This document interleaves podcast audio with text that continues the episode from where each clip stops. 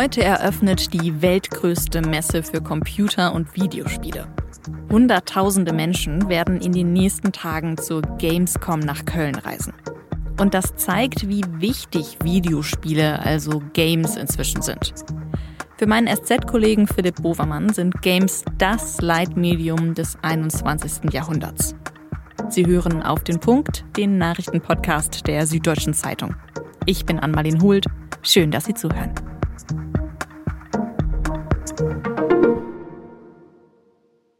Falls Sie noch nie auf der Gamescom waren, versuche ich das mal zu beschreiben. Also ja, das ist eine Messe, die in so klassischen Messehallen stattfindet, mit Ständen von Unternehmen und so. Aber Sie müssen sich das alles eher wie so einen riesigen Abenteuerspielplatz vorstellen. Gedimmtes Licht, überall blinkende Bildschirme und Spielekonsolen. Es sind ganz viele Kinder und Jugendliche auch da. Es gibt ganz viel zu entdecken. Und zwar nicht nur bei den Messeständen, sondern auch bei den Besucherinnen und Besuchern. Es kommen nämlich auch viele sogenannte Cosplayer, also Menschen, die ganz aufwendige, handgemachte Kostüme tragen, um möglichst so auszusehen wie Charaktere aus ihrem Lieblingsgame. Für Gamer ist die Gamescom das Event des Jahres. Sie können hier neue Spiele testen, Entwickler treffen, Merchandise kaufen und mit ganz vielen Menschen ins Gespräch kommen, die ähnliche Interessen haben wie Sie. Die Gamescom ist die größte Games-Messe der Welt. Und am Dienstagabend wird die diesjährige Messe in Köln eröffnet. Mit einer großen Bühnenshow, die auch im Internet gestreamt wird. Am Mittwoch sind dann vor allem Fachleute vor Ort und ab Donnerstag da geht's dann richtig los, denn dann darf das breite Publikum rein. Damit Sie mal ein Gefühl dafür bekommen, wie groß die Gamescom ist, ein paar Zahlen. Mehr als 260.000 Besucherinnen und Besucher werden dieses Jahr erwartet. Und über 1200 Aussteller aus 63 Staaten haben einen Stand auf der Messe. Die Gamescom, die wird von Jahr zu Jahr größer. Und daran merkt man ja schon, dass die Computer- und Videospielbranche boomt. Experten schätzen, dass der weltweite Videospielmarkt in diesem Jahr einen Umsatz von über 360 Milliarden US-Dollar machen wird. Das ist eine Zahl, die kann ich mir noch nicht mal richtig vorstellen. Also vielleicht zum Vergleich, die Kinoindustrie, die hat weltweit im letzten Jahr vor Corona nur lächerliche 43 Milliarden US-Dollar gemacht also nur ein Bruchteil der Umsätze aus dem Gamesmarkt. Mein Kollege Philipp Bovermann schreibt für die SZ über Computer- und Videospiele. Mit ihm habe ich über die wachsende Bedeutung von Games gesprochen. Philipp, was würdest du sagen? Was hat die Gamescom für eine Bedeutung für die Gamesszene? Die Bedeutung für die Szene tatsächlich ist äh, recht groß, für die Branche so mäßig eher. Die Gamescom war immer die größte Besuchermesse weltweit. Es gab daneben als größte Messe für die Branche die E3 in äh, Los Angeles. Die wurde aber abgesagt. Die sollte eigentlich jetzt nach der Pandemie erstmals wieder stattfinden vor Ort, aber jetzt doch nicht. Zurück bleibt die Gamescom und das zeigt eigentlich auch ein bisschen, wohin sich da die ganze Geschichte entwickelt in der, in der Games-Branche bzw. Szene. Man, man, man, kann einfach sehen, die, das Modell der, der E3 war, da gab es die großen Releases, das, da, da, wurden so die ganzen Flaggschiffe vorgestellt. Mittlerweile läuft es aber eigentlich anders. Man, man präsentiert die Sachen direkt über Livestreams, man macht mit irgendwelchen Streamern was und, und so. Also, dass man diese Plattform so bräuchte, so eine Messe, um die neuen Releases vorzustellen, ist eigentlich gar nicht mehr so. Zurück bleibt das Modell, was die Gamescom eigentlich eh schon hatte, nämlich man macht einfach ein großes Fest, ein Riesenfestival, eine fette Party, überall glitzert und funkelt was und man kann noch hier irgendwie ein Figürchen mitnehmen und dann gibt es eine Cosplay-Party und ein Konzert und so weiter und so weiter. Ganz viel Games, Kultur, Folklore und das funktioniert natürlich einfach immer und die Releases machen die, machen die Hersteller irgendwie anders und ähm, die nicht ganz so prestigeträchtigen, riesigen Produktionen, die finden auf der Gamescom auch statt und für die ist die Gamescom eben schon wichtig. Aber die brauchen eben auch diesen ganzen Hype, die brauchen diesen ganzen, ähm, diesen ganzen Zirkus außenrum auch so ein bisschen, um halt Aufmerksamkeit zu kriegen. Ansonsten würden die untergehen. Und für die ist die Gamescom super wichtig. Die ähm, Gamescom wird ja in diesem Jahr von Robert Habeck eröffnet. Also, dass der Wirtschaftsminister zu so einer Videospielmesse kommt. Das zeigt ja schon, dass es wirtschaftlich irgendwie ganz wichtig ist, was da passiert. Würdest du sagen, es ist auch gesellschaftlich wichtig? Ähm, ja, natürlich. Ich meine, ein Medium, das so präsent ist bei den Leuten, ist natürlich irgendwo wichtig. Es ist die Diskussion um den äh, kulturellen Stellenwert von Computerspielen, von, von Videospielen kommt irgendwie nicht so richtig voran, aber sie sind auf jeden Fall präsent. Man, also der Branchenverband wirft immer gern mit, den, mit, mit der Zahl um sich, dass mittlerweile mehr als jeder zweite Mensch in Deutschland spielt. Darunter sind auch ganz viele Menschen, die nur auf dem Handy spielen. Das ist irgendwie nochmal echt ein ganz anderer Gamer-Typ äh, so gesehen. Also die, die allermeisten Menschen, die, die hin und wieder mal irgendwie ein bisschen zwischendurch was zocken, die würden sich jetzt nicht als Gamer sehen und die geben dafür auch nicht viel Geld aus oder beschäftigen sich da groß mit irgendwelchen Geschichten oder sowas.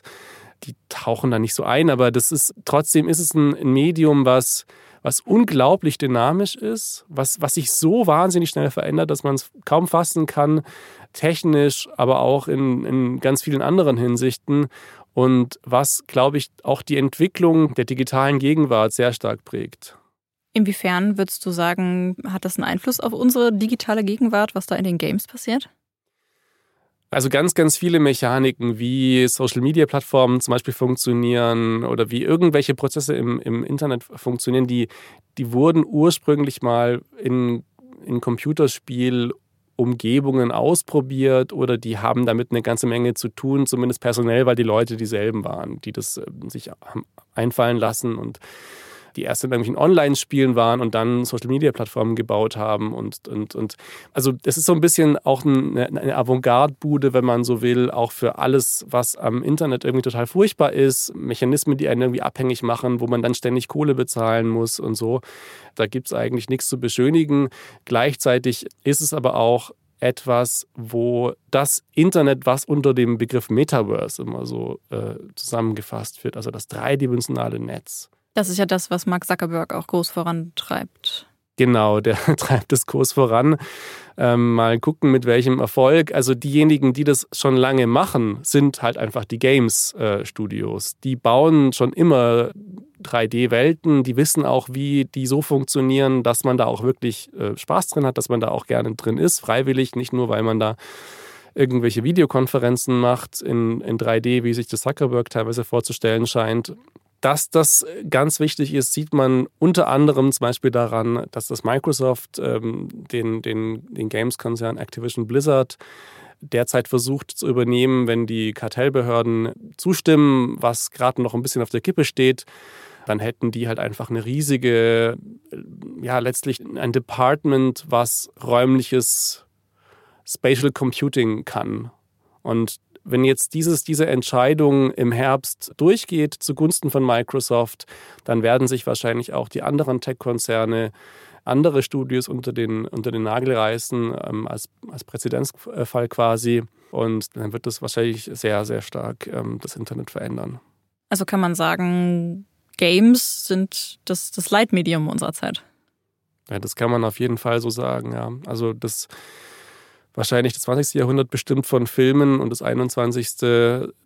wahrscheinlich von, von, von Games. Ja? Das, die Hintergrundmechaniken für, für so vieles andere, was in der Kultur passiert, das, das war einfach im 20. Jahrhundert irgendwie Video, bewegtes Bild. Und jetzt geht es um ähm, interaktive digitale Prozesse, Du hast jetzt gerade schon gesprochen über die 3D-Technik in Games, die jetzt für die anderen Tech-Firmen ganz wichtig ist. Wie ist es denn mit Trends in der Game-Szene? Gibt es da gerade besondere Genres oder besondere Arten von Games, die besonders wichtig sind? Gerade ganz besonders viel diskutiert wird das Spiel Baldur's Gate 3.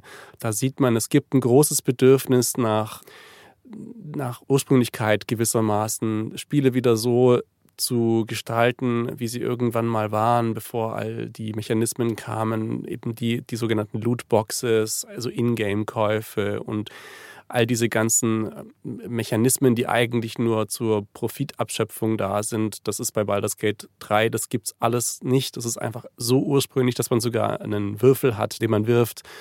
Also das kann man vielleicht als Trend ähm, sagen. Die Nostalgie ist ungeheuer und die Leute haben, haben Lust, alte Spiele wieder zu entdecken und, und sie haben vor allem Lust auf die Spielmechaniken, die puren ohne den Kapitalismus, der überall versucht, ähm, die Leute dazu zu bringen, dass sie irgendeinen Kram kaufen, während sie spielen.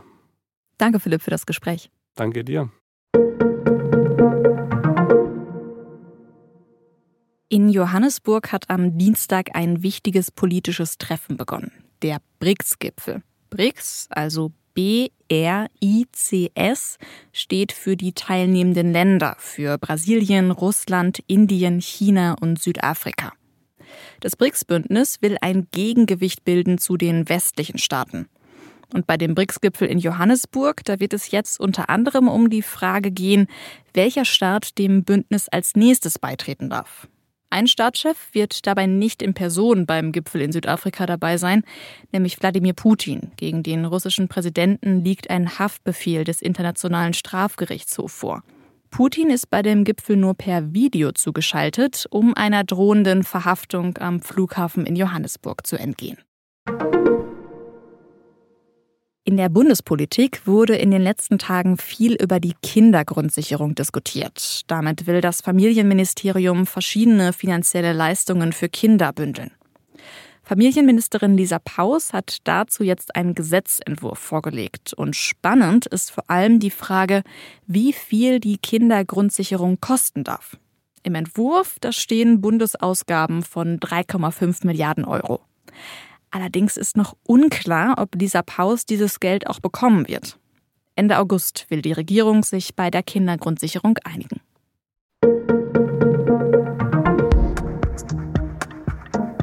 Wie finden Sie eigentlich die Themen unserer Auf den Punkt Sendungen? Gibt es etwas, das Ihnen fehlt?